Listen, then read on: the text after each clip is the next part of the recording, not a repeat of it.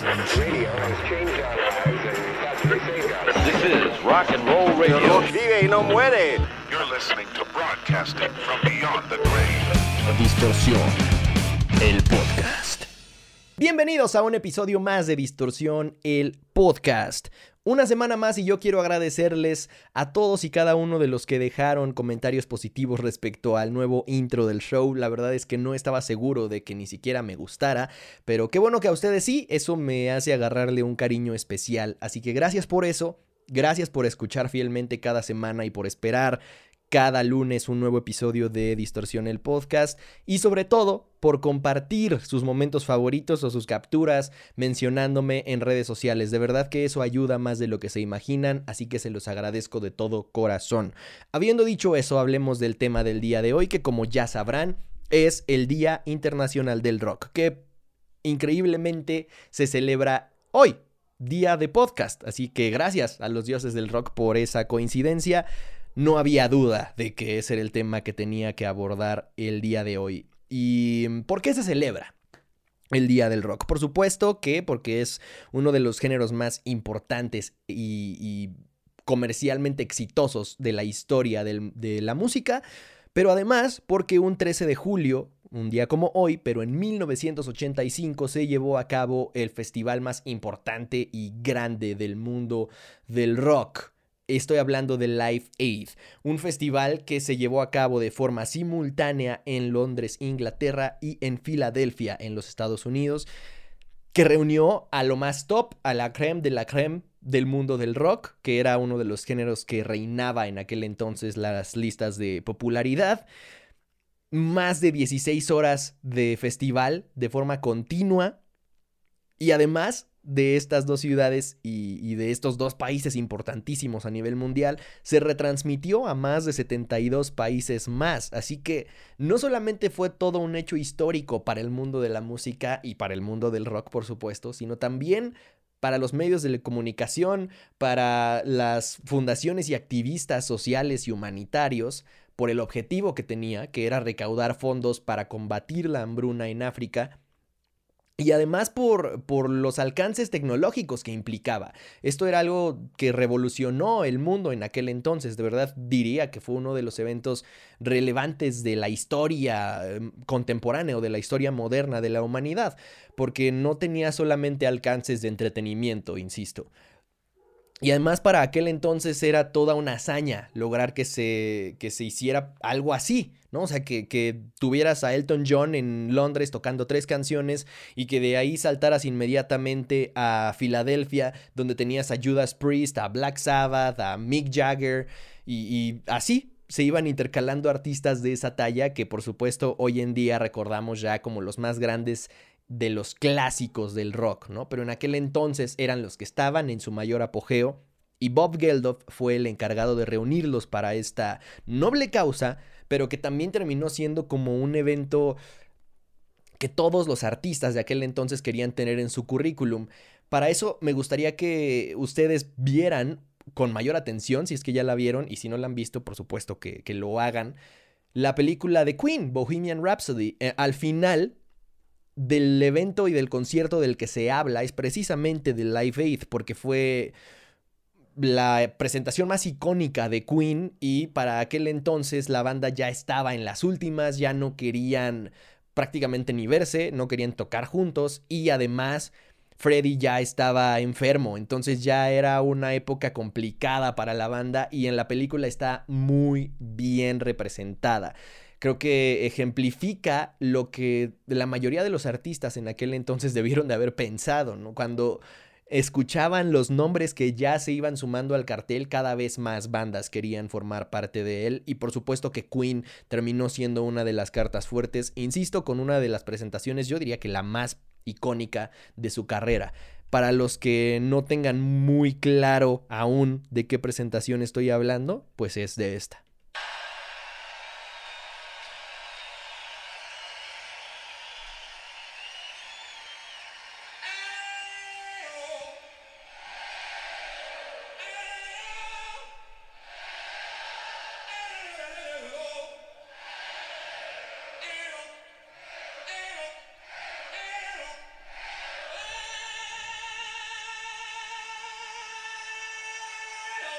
Y ahora ya saben perfectamente qué presentación es. De ahí surgió el EO, el famosísimo EO. Y sí, no solamente por eso, sino porque era casi casi una forma de conectar con las estrellas más grandes del mundo en un mismo escenario. El estar ahí implicaba que ya eras una de las estrellas o una de las bandas más importantes del mundo, porque, por supuesto, como organizador querías tener a las bandas que mayor convocatoria tuvieran en aquel entonces porque la intención era recaudar fondos. Y al final fue de tal magnitud el cartel del festival que recaudaron más de 100 millones de dólares. Y además ciertos gobiernos terminaron amplificando la recaudación, pero todo esto fue, insisto, con fines benéficos para combatir la hambruna en África. Para los que nada más conozcan a Queen en este cartel, hay que hablar al respecto de las demás bandas que se presentaron. E insisto, el cartel es una cosa, pero al final hubo muchos más invitados especiales. Por ejemplo, Paul McCartney no estaba incluido en el cartel inicial y se presentó. Black Sabbath tampoco aparece en el cartel y estuvieron en Filadelfia. Entonces terminó siendo un evento mucho más grande de lo que ya incluso el cartel reflejaba, que es más o menos lo siguiente. En Inglaterra, David Bowie, Phil Collins, que por cierto Phil Collins era el único artista que supongo que por cuestiones de ego incluso, quería presentarse en las dos ciudades. Entonces se presentó primero en, en, Filadelfia y de ahí viajó para presentarse en Londres y era el mismo día. Entonces con horas de diferencia, afortunadamente jugaba a su favor los usos horarios se logró presentar en ambos escenarios. Entonces, dato curioso, Phil Collins fue el único que estuvo en ambos, pero aparecía en el cartel original en Londres. También estuvo en Londres Elvis Costello, Dire Straits, Elton John, um, Queen, los ya mencionados Queen, Spandau Ballet, um, Sting, U2, Paul Young, Wham y The Who. Y como si hiciera falta aún más renombre en Estados Unidos, en el estadio JFK, estuvieron Brian Adams, The Cars, Eric Clapton, Duran Duran, Boy George, Hall Oates, Mick Jagger de los Stones, por supuesto, Billy Joel, Judas Priest, um, Robert Plant de Led Zeppelin, Santana, que, la verdad es que creo que a Santana no se le da el reconocimiento que, que, deberíamos normalmente porque ha estado presente al menos en dos de los eventos más importantes de la historia del rock. Estuvo en Live Aid y estuvo en el Festival de Woodstock, compartiendo cartel y escenario junto a Jimi Hendrix, ni más ni menos. Así es que Además de eso, orgullosamente mexicano, es de verdad increíble la carrera que tiene Santana y sobre todo que el éxito le llegó ya muy tarde en su vida. Bueno, no muy tarde, pero si hubiera conocido el éxito y la fama más joven, pues quién sabe qué otras cosas habría logrado si al, al, hacerse famoso o al conocer el éxito con su música alrededor de los 40 años logró lo que logró. Es increíble. Además de ellos, en Estados Unidos también se presentaron Simple Minds, Tear for Fears, uh, los Thompson, Twins, uno de los actos pop más importantes de los 80s en el mundo, Neil Young y Stevie Wonder. Y ese era el cartel, insisto. A la mera hora terminaron presentándose otros actos que no estaban contemplados y que eran igual o más importantes de los que ya estaban en el cartel. Por supuesto, en Londres pudimos ver a David Bowie y a Queen cantando Under Pressure, cosa que no sucedió muchas veces y, el que Queen tuviera una de sus presentaciones más icónicas en parte tuvo que ver con eso, ¿no? Entonces, ya con eso se dan una idea de qué tan importante fue este evento. Y como les decía, el que es el responsable o el principal responsable de que esto sucediera fue Bob Geldof. Él, para aquel entonces, ya era famoso o reconocido, aunque quizá no tanto por las razones que él hubiera querido. Y esto es algo que le terminó afectando, así es que pónganle pin, recuerden ese detalle, que más adelante hablaré de eso. Sin embargo, él para aquel entonces, como les decía, ya era conocido. Entre otras razones porque era el cantante de The Boomtown Rats que se presentaron en Londres en el Live Aid.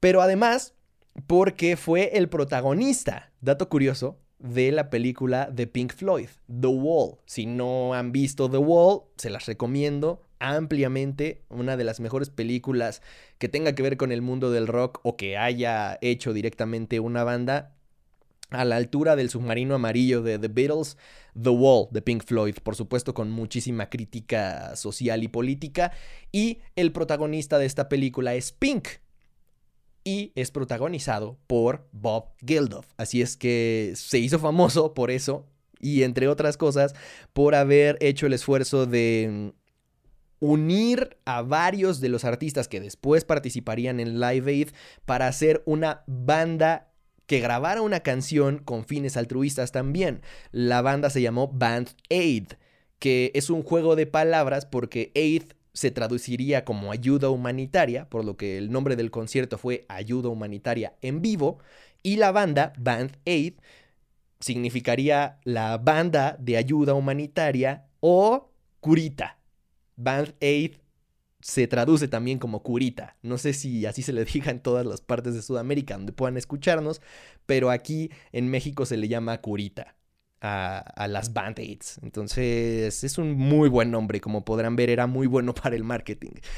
Y esas eran las principales razones por las que se había hecho famoso, más como por los esfuerzos que había hecho en la onda de activismo político, humanitario, social, que por su carrera con The Boomtown Rats.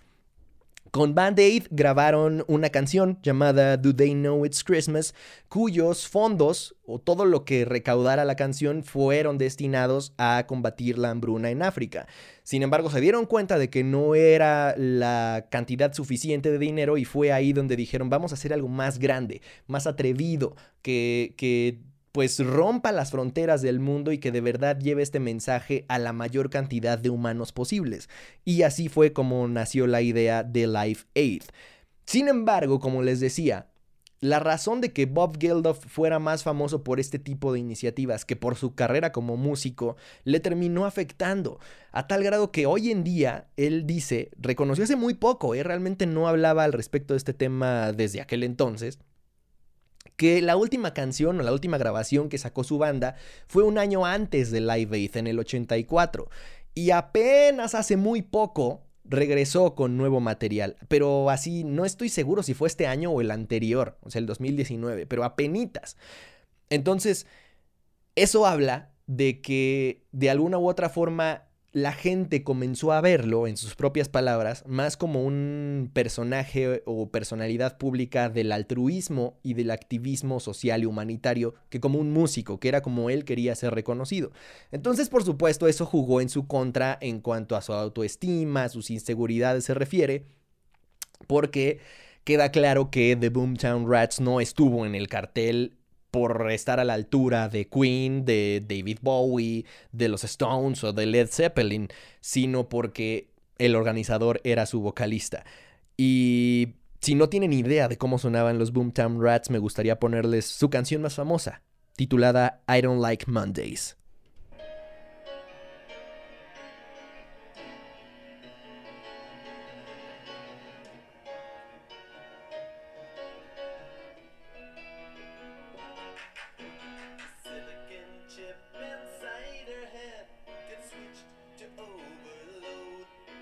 Supongo que algunos de ustedes la reconocerán, la gran mayoría quiero suponer que no.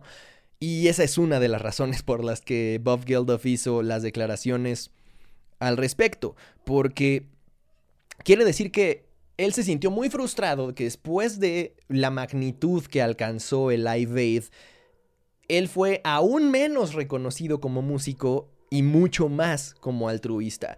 Dice que básicamente lo que lo que le trajo el éxito y el alcance mediático de Live Aid terminó destruyendo su matrimonio, eh, entre otras razones, supongo, y además hizo que su banda dejara de publicar material hasta, insisto, hace muy poco. Entonces, pues unas por otras, supongo. Fue uno de los eventos más exitosos masivamente y comercialmente hablando de la historia de la música, pero no todo fue miel sobre hojuelas para su creador nada más como para tenerlo como contexto.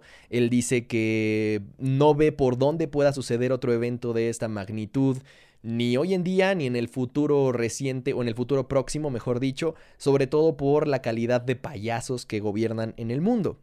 Y, estoy de acuerdo, no puedo evitar estar de acuerdo con él porque al menos aquí en América tenemos a tres de los más grandes payasos de- del mundo.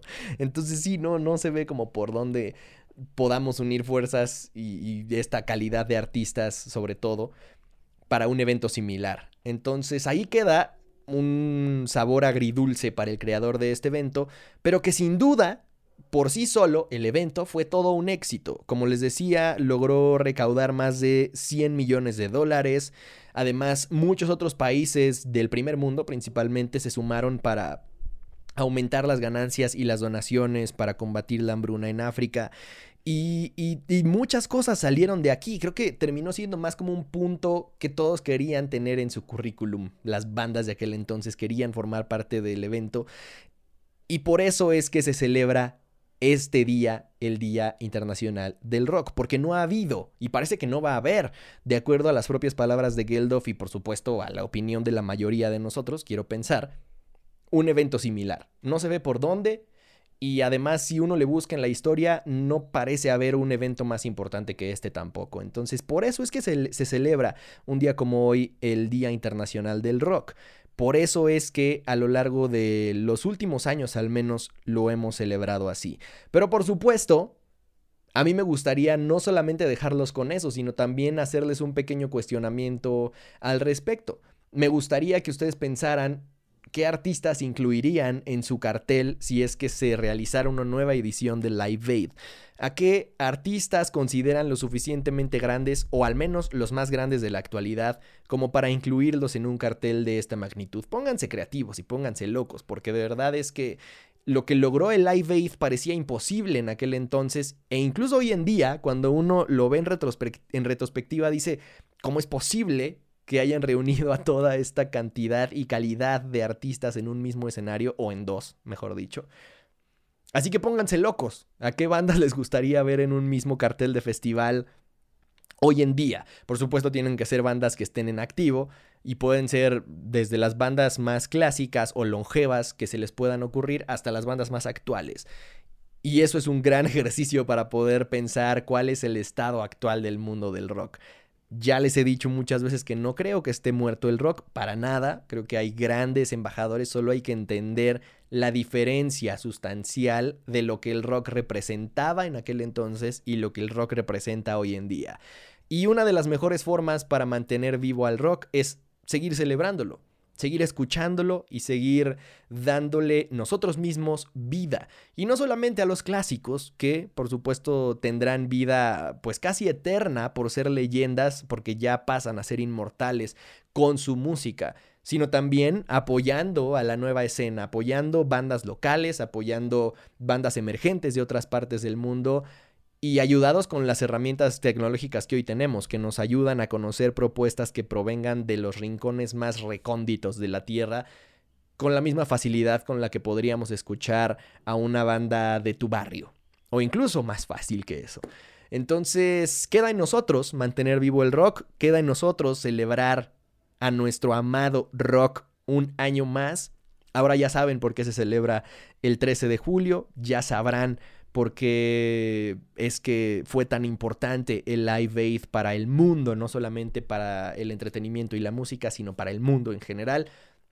Y los dejo con esa tarea. Me gustaría leer los comentarios en YouTube y que me lo hagan saber en mis redes sociales, arroba soy Alexis Castro. Ahí estaré respondiendo, retuiteando, compartiendo todas las propuestas que me hagan llegar. Pero pónganse creativos, insisto, es, es un ejercicio en donde se pueden poner locos e incluir a la mayor cantidad de nombres posibles. Ahí estuvo el episodio del día de hoy de Distorsión el Podcast. Espero que ahora ya tengan más razones para ir a celebrar el Día Internacional del Rock y que lo hagan con todas las bases del mundo. Por supuesto, muchas gracias por haber escuchado y por haber llegado hasta acá. Les recuerdo que yo soy Alexis Castro. Nos escuchamos el próximo lunes. Que el rock los acompañe.